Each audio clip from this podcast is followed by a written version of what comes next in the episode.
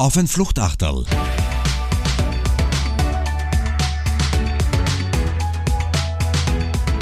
Mit Alexander Raffiner. Und Ferry Thierry, Generalsekretär des Europäischen Forum Alpbach. Lieber Ferry, herzlich willkommen und danke, dass du dir Zeit nimmst für Fluchtachterl. Fein, dass du da bist. Vielen Dank für die Einladung. Wir haben heute schon geredet, du bist unmittelbar oder ihr seid unmittelbar und dein Team auf der Zielgeraden. Das Europäische Forum Alpbach steht bevor. Da werden wir noch einiges drüber sprechen heute. Und wenn ich dich jetzt als Generalsekretär des Forum Alpbach vorgestellt habe, dann greift das eigentlich viel zu kurz. Ich habe mich, ich bereite mir natürlich vor, auch auf ein Fluchtachteil und wir kennen einander schon einige Zeit. Wir haben uns auch mit gemeinsamen Projekten kennengelernt. Aber über wenige habe ich dann in der Vorbereitung noch so viel gelernt wie über dich. Auch wie vielschichtig du bist, wie lange du schon und wir werden dann einiges über dich reden, deinen Background auch in der Politik. Was sich durchzieht, ist das Engagement. Aber jetzt rede ich schon viel zu lange, weil mir jetzt wirklich, ich habe mich fast ein bisschen verloren in der Vorbereitung habe das ganz spannend gefunden und umso mehr freue ich mich auf das Gespräch mit dir heute. Lieber Ferry, nimm uns ein bisschen mit. Wer bist du, woher kommst du und was hast du getrieben die letzten 30 Jahre? Die letzten 30, verstehe, das sind ja immerhin nur drei Fünftel meines Lebens. Was habe ich getrieben die letzten 30 Jahre? Also ich bin ja heute Generalsekretär des Europäischen Forum Alpbach und bin dort Gott sei Dank in der Situation, dass ich beruflich das machen kann, wofür ich eine große Leidenschaft habe, nämlich erstens Europa weil mich Europa sehr bewegt, emotional sehr bewegt, Europa mir sehr wichtig ist und ich glaube, dass es für unsere Gesellschaft, für unseren Kontinent äh, ganz entscheidend ist, dass wir an diesem Europa miteinander arbeiten und das tue ich jetzt auch hauptberuflich. Ich habe das auch schon äh, in den 90ern und damit mache ich jetzt sozusagen den Bogen äh, zu Beginn in meiner Schülervertretungszeit schon gemacht. Damals haben wir Reisen für Schulsprecher, Schulsprecherinnen nach Brüssel organisiert und Veranstaltungen, um Schülerinnen und Schüler zu informieren, was es bedeutet, wenn Österreich der Europäischen Union beiträte, weil das war ja noch vor der äh, Abstimmung, die wir 94 hatten. Also Europa begleitet mich eigentlich tatsächlich die ganzen 30 Jahre und immer mit einer sehr positiven Emotion. Du hast, Ferry, du hast das jetzt kurz erwähnt, tatsächlich, du warst schon als Schulsprecher im Einsatz, du warst als Studentenvertreter im Einsatz, also dein Engagement, dass es jetzt auch Europa, du schon lange dafür brennst, das habe ich so nicht gewusst, das hat schon als Schulsprecher, das hat schon als Studentenvertreter begonnen und du warst dann, korrigier mich, 2004 sehr früh dran, du hast deine eigene Politikberatung gegründet, so hast du dann auch ans Berufsleben gestartet, richtig? So ist es, nachdem ich mich eben viele Jahre ehrenamtlich engagiert habe, habe ich dann irgendwann mal begonnen, mich damit äh, zu beschäftigen, wovon werde ich denn leben äh, dann später, wenn ich dann nicht mehr nur ehrenamtlich machen kann in der Schulzeit und äh, während der Uni. Und habe festgestellt, eigentlich sind so die Themen Politik, Kommunikation, Interessenvertretung die Themen, die mich am meisten interessieren, die mich am meisten bewegen, in denen ich mich engagiere. Und daraus habe ich dann den Schluss gezogen, das ist vielleicht auch beruflich das Richtige, was ich machen sollte.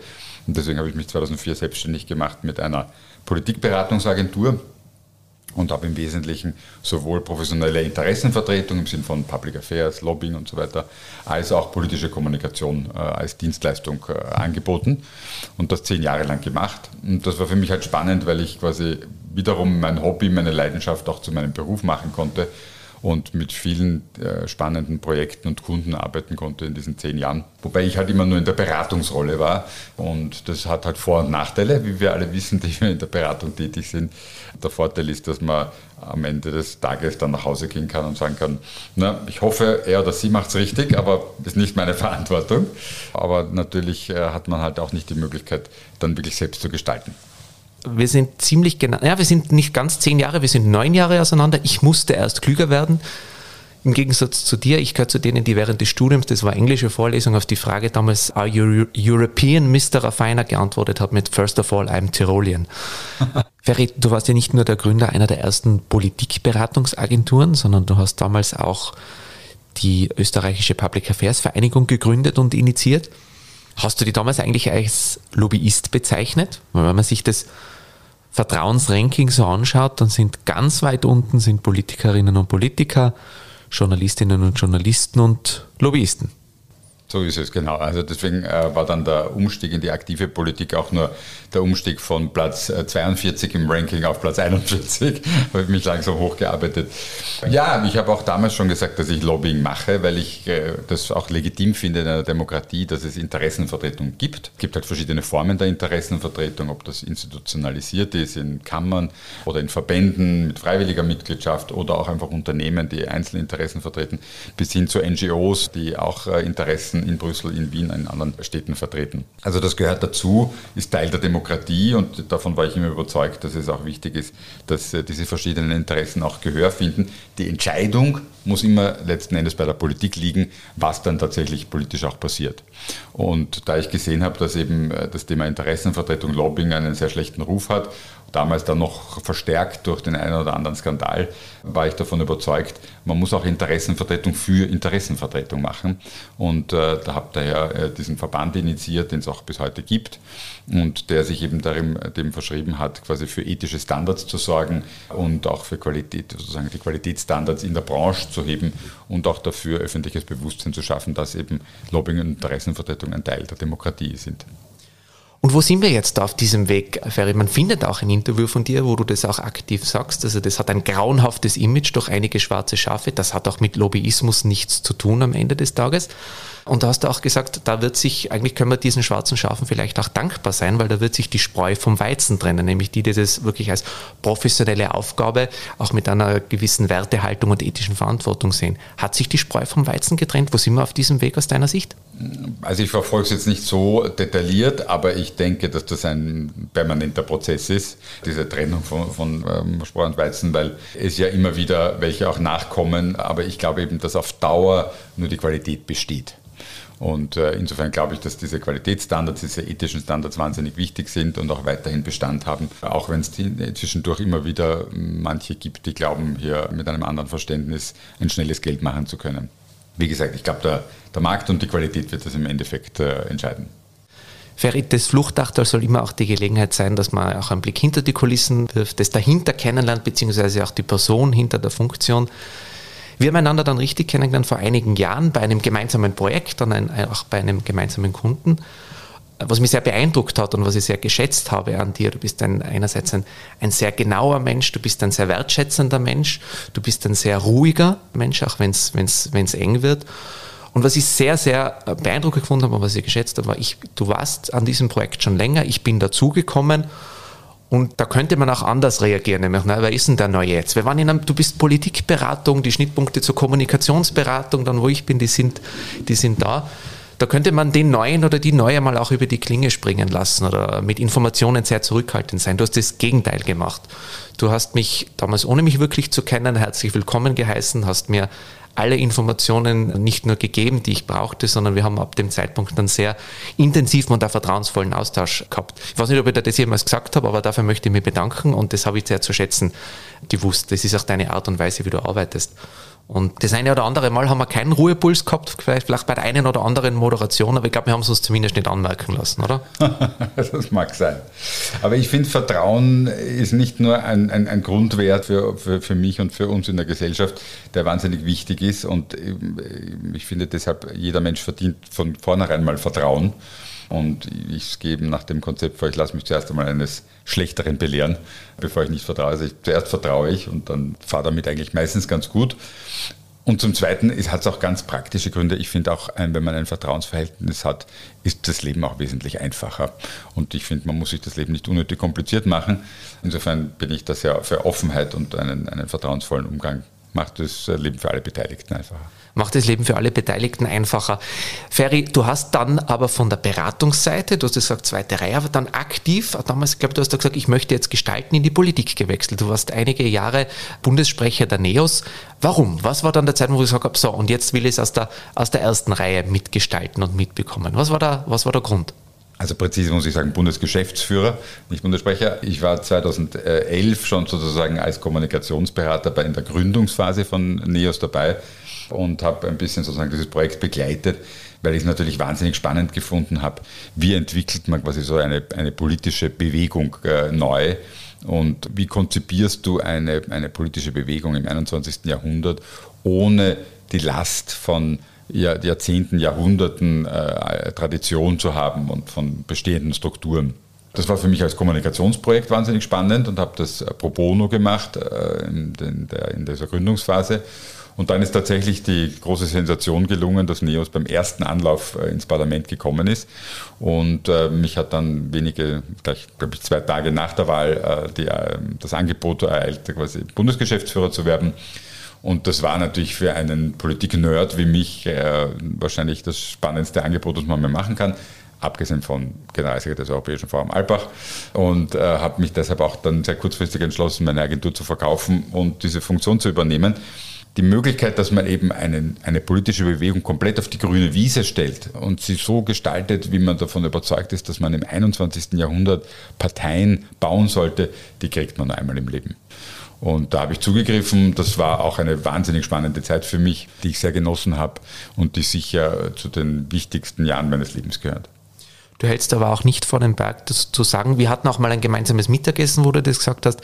Politikerin, Politiker ist einer der härtesten Jobs, die man sich vorstellen kann, was du ja auch dann hautnah mitbekommen hast als Bundesgeschäftsführer. Also es war schon eine sehr intensive Zeit auch, oder? Definitiv. Und ich würde sagen, innerhalb der Politik ist die Funktion des Parteigeschäftsführers oder der Geschäftsführerin noch einmal, glaube ich, die härteste Kategorie. Also ich habe mir das, äh, das extrem ausgesucht. Aber das ist auch. Also, Warum, Ferry? Ich würde auch heute mich wieder dafür entscheiden. Warum? Weil du als Parteigeschäftsführer ähm, in der Situation bist, dass du eigentlich ähm, letzten Endes für alles verantwortlich äh, bist, aber ähm, wenig Lorbeeren bekommst dafür. Da musst du schon die Partei gut kennen, aus der Nähe kennen, von innen kennen, um beurteilen zu können, welche Rolle da ein Geschäftsführer hat. Aber mir macht das auch Freude, quasi sozusagen auch Krisen zu managen, Probleme zu managen. Das gehört zur, maßgeblich zu der Aufgabe eines Parteigeschäftsführers dazu. Aber es ist ein hartes Brot, speziell eben auch, und das ist die der Nachteil einer noch nicht existierenden politischen Bewegung, da ist eben auch noch nichts da, auf das du aufbauen kannst. Du musst alles neu bauen. Und das erfordert viel Kraft und viel Energie und hat aber eben den Vorteil, dass man viel gestalten kann. Also das war sozusagen, war so, waren so die zwei Seiten der Medaille. Und ich war einfach, muss ich dann gestehen, nach insgesamt fünf Jahren NEOS einfach leer mit meinen Batterien. Und da muss man auch so ehrlich zu sich selber sein und sagen, da gibt es jetzt, glaube ich, bessere, die das jetzt äh, mit mehr Energie besser machen können. Bevor wir einen Blick in die Gegenwart und dann auch in die Zukunft werfen, die Frage haben wir jetzt nicht gemeinsam abgestimmt oder vorbereitet, aber wenn du spontan antworten würdest, ein, zwei, drei Höhepunkte aus deiner Zeit der Politikberatung und dann auch aus Zeiten der Spitzenpolitik. Welche fallen da, da als erstes ein? Oder sagst, das haben wir erreicht, das haben wir umgesetzt oder das waren Projekte, die mich ganz besonders geprägt haben oder Meilensteine, die ich ganz einfach auf den Boden bringen wollte und was wir erreicht haben? In der Politik, ich glaube sicher, dass eines der, der, spannendsten Dinge, die wir bei NEOS gemacht haben, war die Art und Weise zum Beispiel, wie wir zu Listen, zu Wahllisten gekommen sind, beziehungsweise noch immer kommen. Also das Konzept gilt bis heute bei NEOS, nämlich eines dreistufigen Prozesses, wie diese, ähm, wie diese Wahllisten zustande kommen. Ich werde das jetzt nicht im Detail erklären, weil es zu kompliziert ist, aber im Wesentlichen geht es darum, dass ich die Möglichkeit habe, sowohl Bürgerinnen und Bürger als auch Mitglieder, als auch Funktionärinnen und Funktionäre der Partei gleichermaßen einbinde in diese Entscheidung und damit nicht nur eine sehr demokratische, partizipative Form habe, wie Wahllisten zustande kommen, sondern auch eine, die dafür sorgt, dass äh, Menschen dann auf diese Liste kommen, die wirklich unterschiedliche Qualitäten mitbringen. Und das finde ich ein, ein sehr gutes Konzept, das äh, erst auch beim, je genauer man sich anschaut, mehr im Detail sich anschaut, auch sieht, welche Vorteile es hat. Also das finde ich war ein Meilenstein ähm, und ich bin sehr froh, dass NEOS nach wie vor dieses Konzept verfolgt. Und ansonsten äh, gab es viele, viele, äh, gab viele kleine Geschichten, da würde ich gar nicht so gerne eines äh, konkret herausheben. Vielleicht eine, ein, ein, ein Projekt, das mir ein Anliegen war, das ich aber gar nicht beruflich gemacht habe, sondern eigentlich ehrenamtlich, von dem ich aber wahrscheinlich sagen würde, dass es wahrscheinlich eines der wichtigsten Projekte war, die ich in meinem Leben gemacht habe, war das Projekt Es wird besser. Das ist die, der österreichische Ableger eines äh, Projekts aus den USA, das dort It Gets Better nennt, äh, heißt.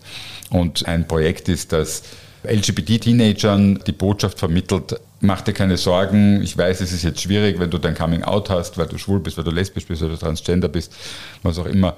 Das ist jetzt schwierig ähm, das ist schwierig, den Eltern zu sagen und sich öffentlich, öffentlich dazu zu stehen.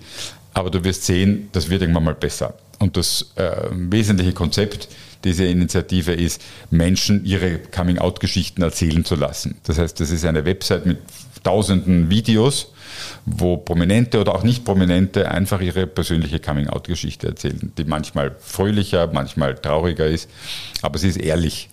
Und sie gibt äh, Teenagern, die eben in dieser Situation sind, das Gefühl, sie sind nicht alleine mit ihrer Geschichte. Und ich war so fasziniert von diesem Projekt, und ich kann das sagen, weil es nicht meine Erfindung ist, ich habe es übernommen, dass ich gesagt habe, ich möchte das auch nach Österreich holen und habe dann zu meinem 40. Geburtstag Geld gesammelt, um dieses Projekt in Österreich zu finanzieren. Wir haben es dann ein paar Monate später auch äh, online gebracht. Und das würde ich sagen, ist wahrscheinlich das Projekt, auf das ich bis heute am meisten stolz bin, weil es einen sehr unmittelbaren Nutzen gebracht hat und weil es, muss man leider sagen, tatsächlich hoffentlich dazu beigetragen hat, dass es weniger Teenager gab, die äh, Suizid verübt haben, weil sie Angst vor ihrem eigenen Coming-out hatten. Danke, dass du uns noch da mitgenommen hast. Und ich habe es am Anfang erwähnt, das Engagement zieht sich durch bei dir.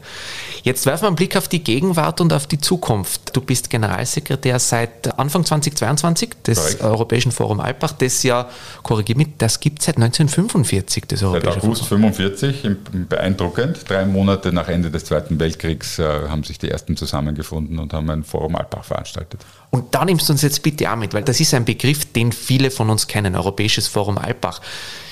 Vielleicht waren noch nicht so viele von uns dort. Nimm uns mit in die, in in die Geschichte und jetzt in die Gegenwart. Wo stehen wir denn heute und welches, ja, welche Daseinsberechtigung hat heutzutage auch eine Konferenz, eine Plattform, eine zweiwöchige Veranstaltung, wo sich Denkerinnen und Denker, Expertinnen und Experten aus aller Welt treffen? Außer dass es in Tirol ist, Ferry. Also der Name Europäisches Forum Alpbach sagt schon mal drei sehr wichtige Dinge und ich würde nur eine Sache noch ergänzen. Es ist ein Forum, also das heißt, wir bieten eine Bühne, wir schaffen eine Plattform, damit Menschen zusammenkommen, um gemeinsam an Ideen für ein stärkeres Europa zu arbeiten. Und zwar Menschen aus ganz verschiedenen Bereichen, aus der Wissenschaft, aus der Politik, aus der Wirtschaft, aus der Zivilgesellschaft, der Kultur. Und das aber im Dialog zwischen den Generationen. Das heißt, wir haben immer einen ganz großen Anteil von jungen Menschen dort dabei. Also heuer werden wir wieder 600 Stipendiatinnen und Stipendiaten dort haben, die quasi finanziert von Sponsoren ein Stipendium bekommen dafür, dass sie dort kostenlos teilnehmen können, zwei Wochen lang. Während darüber hinaus noch viele hunderte, tausende andere Menschen aus anderen Bereichen eben dort sind und ins Gespräch kommen mit diesen jungen Menschen. Also dieses intergenerationale, dieses Forum, das wir hier anbieten zum Thema Europa, um Europa stärker zu machen, um Europa weiterzubringen. Und das in einem wunderschönen Setting, in Alpbach, in einem Dorf auf ungefähr 1000 Meter Höhe mit wunderschöner Architektur und schönen Bergen. Aber das muss ich dem Tiroler nicht erklären. Und was können wir uns erwarten? Was kann so ein Forum noch bewegen, bevor wir dann auch konkret darauf zu sprechen kommen, was uns heuer erwartet dort? Was sind deine Erwartungen? Was war auch dein, dein Grund, dein Feuer, dass du, dein loderndes Feuer für Europa, dass du sagst, ich will diese Funktion jetzt wahrnehmen und dieses Forum weiterentwickeln? Wenn jemand auf das Forum Alpbach fährt und dann nach zwei, drei Tagen oder länger äh, nach Hause fährt und sagt, ich habe wahnsinnig spannende Menschen kennengelernt, ich habe drei neue Ideen entwickelt und jetzt nächste Woche habe ich mir was ausgemacht, da treffen wir uns, um an diesen Ideen weiterzuarbeiten. Da entsteht daraus etwas. Wenn wir das erreichen, wenn wir das schaffen, dann haben wir es richtig gemacht. Und das ist mein Anliegen. Ich möchte, dass daraus etwas entsteht, dass wir etwas initiieren, dass wir etwas generieren, dass ähm, äh, sozusagen Alpbach ein, ein, Inkubator ist für Ideen, äh, für Projekte, für, äh, für konkrete Initiativen. Das ist mein Anliegen und deswegen sagen wir auch, es ist viel mehr als nur eine Konferenz. Natürlich gibt es dort Menschen, die dort auftreten, die dort diskutieren, die dort äh, Reden halten. Aber viel mehr haben wir interaktive Formate, Workshops, Hikes, die Leute gehen gemeinsam wandern und entwickeln gemeinsam Ideen. Wir haben Labs, die drei Tage dauern, wo die Leute an spezifischen Fragestellungen arbeiten. Mit dem Ziel, Ideen zu entwickeln, Konzepte zu entwickeln, Projekte zu entwickeln oder vielleicht einfach auch nur ein Netzwerk zu bauen, das dann nachher Bestand hat. Also das, darin sehen wir unsere Aufgabe. Und wenn mich dann Menschen fragen, na, was ist denn rausgekommen äh, beim Forum Alpbach letztes Jahr, dann sage ich, rausgekommen ist das, was die Menschen mitnehmen. Ja, das ist rausgekommen und das ist nicht fertig, sondern das beginnt gerade erst. Ich freue mich, wenn ich, wenn ich Geschichten höre, wenn ich höre, ja, wir haben uns kennengelernt in Alpbach und übrigens drei Monate später ist das und das ganz konkret entstanden. Über solche Geschichten freue ich mich. Leider erfahren wir nicht alle. Da würden wir uns freuen, wenn, wir, wenn das mehr wäre. Aber ich höre es immer wieder und das ist genau das, was wir erreichen wollen. Dann lass dir jetzt eine erzählen, nämlich von mir. Alles, was du gesagt hast, kann ich so bestätigen. Ich war vier oder fünfmal dort und das, ich, am einprägsamsten war mein allererster Besuch. Da war ich noch Praktikant in einer PR-Agentur damals und ich war in einem Setting dabei und habe die gesamte Podiumsdiskussion gebraucht, um den Mut zu fassen, eine Frage zu stellen. Und die war dann die letzte. Die hat dann, glaube ich, gar nicht mehr so wirklich gepasst dazu, aber ich habe dann meinen Mut zusammengefasst, bin aufgestanden, habe diese Frage gestellt, an die ich mich nicht mehr erinnern kann aber sie wurde ernst genommen, sie wurde beantwortet und ich habe danach einen Kontakt, mit dem ich heute noch im Austausch bin, gleiche Branche. Ich habe einen Podiumsdiskutanten für eine Podiumsdiskussion gewonnen, die ich zwei Jahre später organisiert habe und sonst auch noch einige wirklich Kontakte, die bis heute zwar lose, aber immer noch bestehen und das ist jetzt 20 Jahre her. Na bitte, ausgezeichnet. Freut mich sehr. Ihr seid auf der Zielgeraden. Das Forum Alpbach fängt am 19. August an. Korrekt. Nimm uns mit. Bold Europe ist der Titel. Warum? Was hat es damit auf sich? Was haben wir heuer vor dort? Letztes Jahr haben wir äh, das Forum unter den Generaltitel New Europe gestellt, weil mit dem 24. Februar sich so vieles verändert hat in Europa, dass wir gesagt haben, wir leben eigentlich in einem neuen Europa. Und äh, nach all dem, was wir jetzt letztes Jahr erlebt haben und was wir heuer erleben, wissen wir auch, es braucht Europa, es braucht die europäische Einigung mehr denn je. Es gibt so viele Bereiche, wo Europa in den letzten Jahren ins Hintertreffen geraten ist äh, so viele Branchen, wo Europa nicht mehr führend ist ähm, und so viele auch politische Bereiche, in denen Europa nicht mehr unter den wichtigsten Entscheidern und Entscheiderinnen ist. Deswegen umso mehr braucht es ein mutiges Europa, ein bold, a bold Europe, das jetzt mutig entscheidet, mutig vorangeht und mutig handelt. Und das ist unser Anspruch, das ist unsere Überzeugung, dass es das jetzt braucht und deswegen haben wir das auch über, allem, über alles gestellt. Aber haben natürlich auch definiert, was sind die, die konkreten Herausforderungen und haben da vier Themen identifiziert. Das ist das Thema Klima natürlich, aber auch Sicherheit. Und das war schon ein äh, Fokus von uns, bevor äh, die Russen, äh, die Russland einmarschiert ist in der Ukraine. Das ist das Thema Demokratie und auch die, letzten Endes die Frage Finanzen und die wirtschaftliche Souveränität Europas. Also das sind so die vier Themenbereiche, mit denen wir uns beschäftigen und innerhalb derer wir Veranstaltungen programmieren, äh, eben unsere Hikes machen, Menschen einladen, mit uns zu diskutieren, an, an, an Lösungen zu arbeiten. Wenn du mir erlaubst, ich habe in der Vorbereitung auf heute, ich war natürlich auch nochmal auf der Website des Europäischen Forum und habe mich dann tatsächlich ein bisschen verloren. Wenn du mir erlaubst, ich würde kurz das auch tatsächlich vorlesen, weil mir das ja auch durchaus beschäftigt hat, was Bold bedeutet. Ihr schreibt da, Bold bedeutet, einen klaren Plan zu haben, gemeinsam etwas zu riskieren. Es ist die Bereitschaft, schnell und unerschrocken zu handeln. Wir haben keine Wahl. Die Welt braucht ein starkes, geeintes und mutiges Europa. Bold Europe. So steht es auf eurer Website und wie gesagt, ich habe mich dann tatsächlich in den Formulierungen einfach dann ein bisschen verloren. Ich habe mich länger dort aufgehalten als eigentlich geplant, weil ich glaube, da steht wirklich einiges auf dem Plan. Magst du ein, zwei Punkte herausgreifen oder ein bisschen uns mitnehmen in die zwei Wochen, was dort im Detail passieren wird? Ja, also wir haben ja ähm, für jene, die uns jetzt hören und die, die das Forum Alpbach kennen, wir haben ja in letztes Jahr und heuer einiges umgebaut.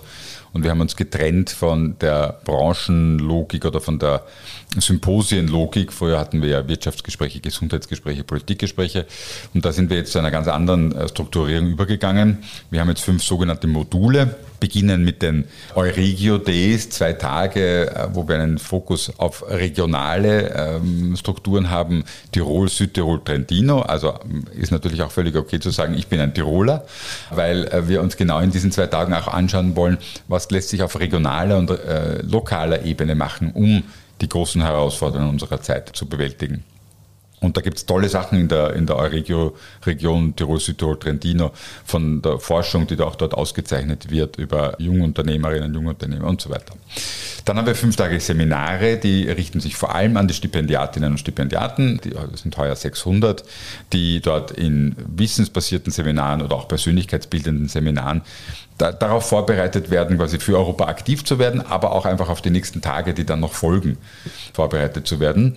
Äh, danach kommen drei Tage die Lab Days, das haben wir, das sind wir jetzt sehr international ausgerichtet und die unterscheiden sich halt vor allem in den Formaten darin, dass wir äh, in Gruppen von 30, 40 Leuten drei Tage lang an ganz konkreten Fragestellungen arbeiten.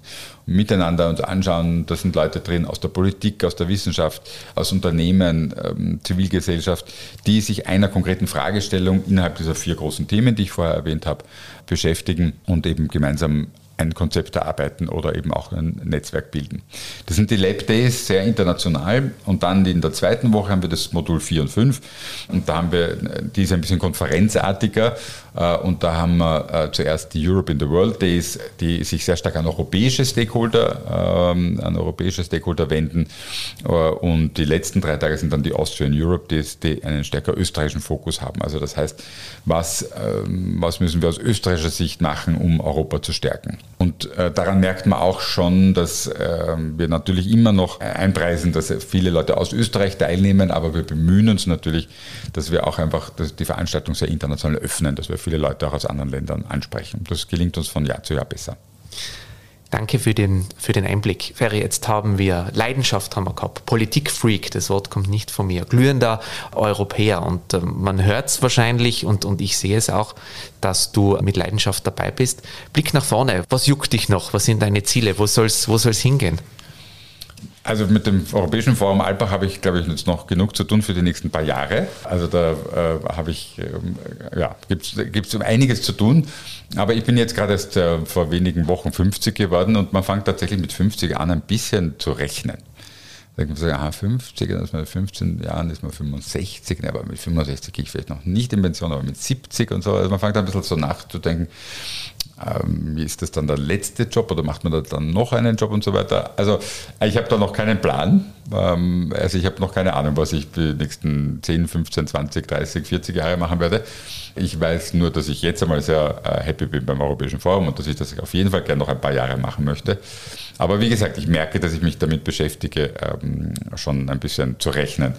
Aber es wird immer etwas sein, das ich mache, das mich bewegt und das, für das ich eine Leidenschaft habe weil ich habe mich in meinem Leben eigentlich immer an, immer, wenn es darum ging, eine Entscheidung zu treffen, immer für die wahrscheinlich oft wirtschaftlich weniger gute äh, Option entschieden, aber immer für die, wo ich mehr Herz habe. Super Stichwort. Du hast das Wort Leidenschaft gerade selber wieder verwendet. Ich habe mal über dich gelesen, dass du keine Hobbys hast, sondern Leidenschaften. Stimmt das? Ja, glaube ich, kann man so sagen, ja. Welche sind es? Und was unterscheidet Leidenschaften von Hobbys? Ich weiß nicht, ich fange mit dem Begriff Hobbys nicht an, weil da kommen dann meistens so Dinge wie Briefmarken sammeln oder weiß ich nicht. Und ich habe solche Dinge nicht. Also ich, ich könnte, ich, ich wüsste nicht, was ich als Hobby nennen soll. Aber ich habe eine Leidenschaft für Budapest, ich habe eine Leidenschaft für elektronische Musik, ich habe eine ähm, Leidenschaft für, fürs Radfahren. Und das sind halt so Dinge, die ich einfach sehr gern mache und zu denen ich einen besonderen Bezug habe. Aber Radfahren zum Beispiel, ähm, eine Zeit lang habe ich, ein paar Jahre lang habe ich das sehr intensiv betrieben, jetzt in den letzten zwei, drei Jahren eigentlich kaum. Also daran merkt man auch, äh, manchmal verfolgt man Hobbys dann oder Leidenschaften weniger, weniger intensiv. Aber es sind Dinge, die mir einfach äh, sehr wichtig sind, die mir viel Spaß machen, die mir viel geben und die auch einfach einen besonderen Stellenwert in meinem Leben haben. Jetzt habe ich schon wieder was Neues gelernt. In der Vorbereitung auf heute, deine Leidenschaft für elektronische Musik, die war mir so noch nicht bewusst. Die teilt man nämlich. Und jetzt habe ich gerade von dir gelernt, dass du leidenschaftlicher Radfahrer warst oder bist. Rennrad oder Mountainbike? Rennrad. Ja, dann, dann teilen wir die nächste Leidenschaft. Bist du noch im Einsatz am Rennrad? Nein, eben nicht. Aber ich, ich habe zu Hause ein schönes Rennrad äh, stehen, das ich mir gekauft habe vor ein paar Jahren und das ich eine Zeit lang recht viel ver verwendet habe und seit zwei Jahren steht es zu Hause unverwendet. Dann sollten wir uns da vielleicht ein nächstes äh, Treffen überlegen. Ich gehöre zu den Verfechtern zum Entsetzen meiner Frau, man kann nie genug Räder haben. äh, dann, dann, gehen wir das nächste Mal Rennrad fahren. Ferry. Aber, äh, aber ohne Podcast. Ohne Podcast äh, und, und eins lasse ich mir jetzt aber nicht nehmen. Du weißt, dass wir uns eigentlich schon viel, viel, viel länger kennen würden, wenn du nur gewollt hättest. Ja, aber es gibt, gibt, manchmal äh, Fügungen des Schicksals und man denkt sich im Nachhinein, wofür war es gut? Ich habe mich damals, jetzt lösen wir das auf, äh, ich habe mich damals bei der Thierry Politikberatung beworben, vor, vor, vor vielen Jahren. Aber du wolltest mir nicht, du hast mir in, äh, ihr habt es mir in Evidenz gehalten. ich weiß das deshalb so genau, Ferry, kein Witz. Ich kann mich teilweise nicht mehr ans Wetter letzter Woche erinnern, ich kann mich aber an diesen Anruf erinnern, da hat mich deine damalige Sekretärin oder Assistentin hat mich zurückgerufen und ich war da gerade beim Skifahren in Tirol. Ich war da noch nicht in Wien und da hat mich eine Wiener Nummer angerufen. Damals haben mich noch nicht viele Wiener Nummern angerufen. Bin dann auf der Skipiste gestanden, weil ich gewusst habe, das ist der Rückruf da, wo ich mich beworben habe. Bin auf der Skipiste gestanden, aber es war Absage. das tut mir leid.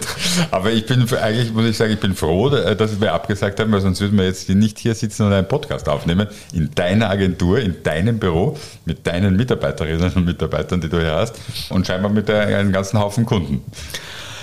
Das ist ein schönes Schlusswort und ich sage noch einmal Danke, dass du da unmittelbar davor noch einmal die Zeit nimmst, vorbeizuschauen. Vielen, vielen Dank für die Einblicke und für das Gespräch und jetzt gehen wir tatsächlich auf ein Fluchtachtal noch. Vielen Dank. Danke dir, Ferry. Auf ein Fluchtachtal